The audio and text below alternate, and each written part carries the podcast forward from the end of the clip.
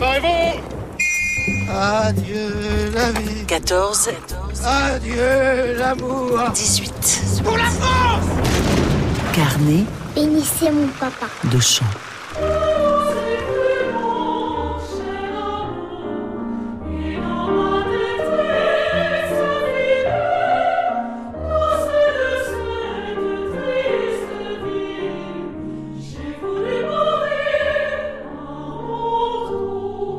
Oui, elle a eu peur, très peur. La femme qui parle dans la lettre au prisonnier a eu très peur. Elle a craint le pire, parce qu'un soldat qui n'est pas avec son unité, ou à l'hôpital, ou dont on n'a pas identifié le cadavre, est un soldat disparu.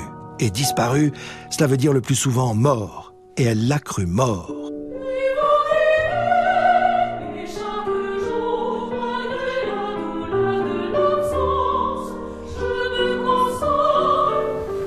S'il était vivant, pourquoi il aurait donné aucun signe de vie, hein? Parce qu'il a été fait prisonnier. Cela a pris plusieurs semaines, plusieurs mois parfois, avant qu'elle ne reçoive la nouvelle. Son amour, son homme, son poilu est vivant. Vivant, mais prisonnier.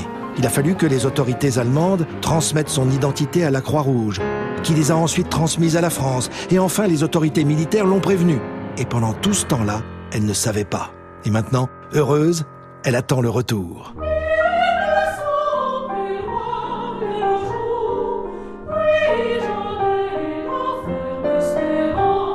Le retour des prisonniers, ce sera à la fin de la guerre.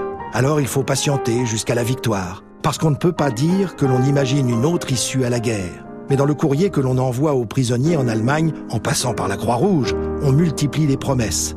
Ce sont des promesses d'amour, évidemment.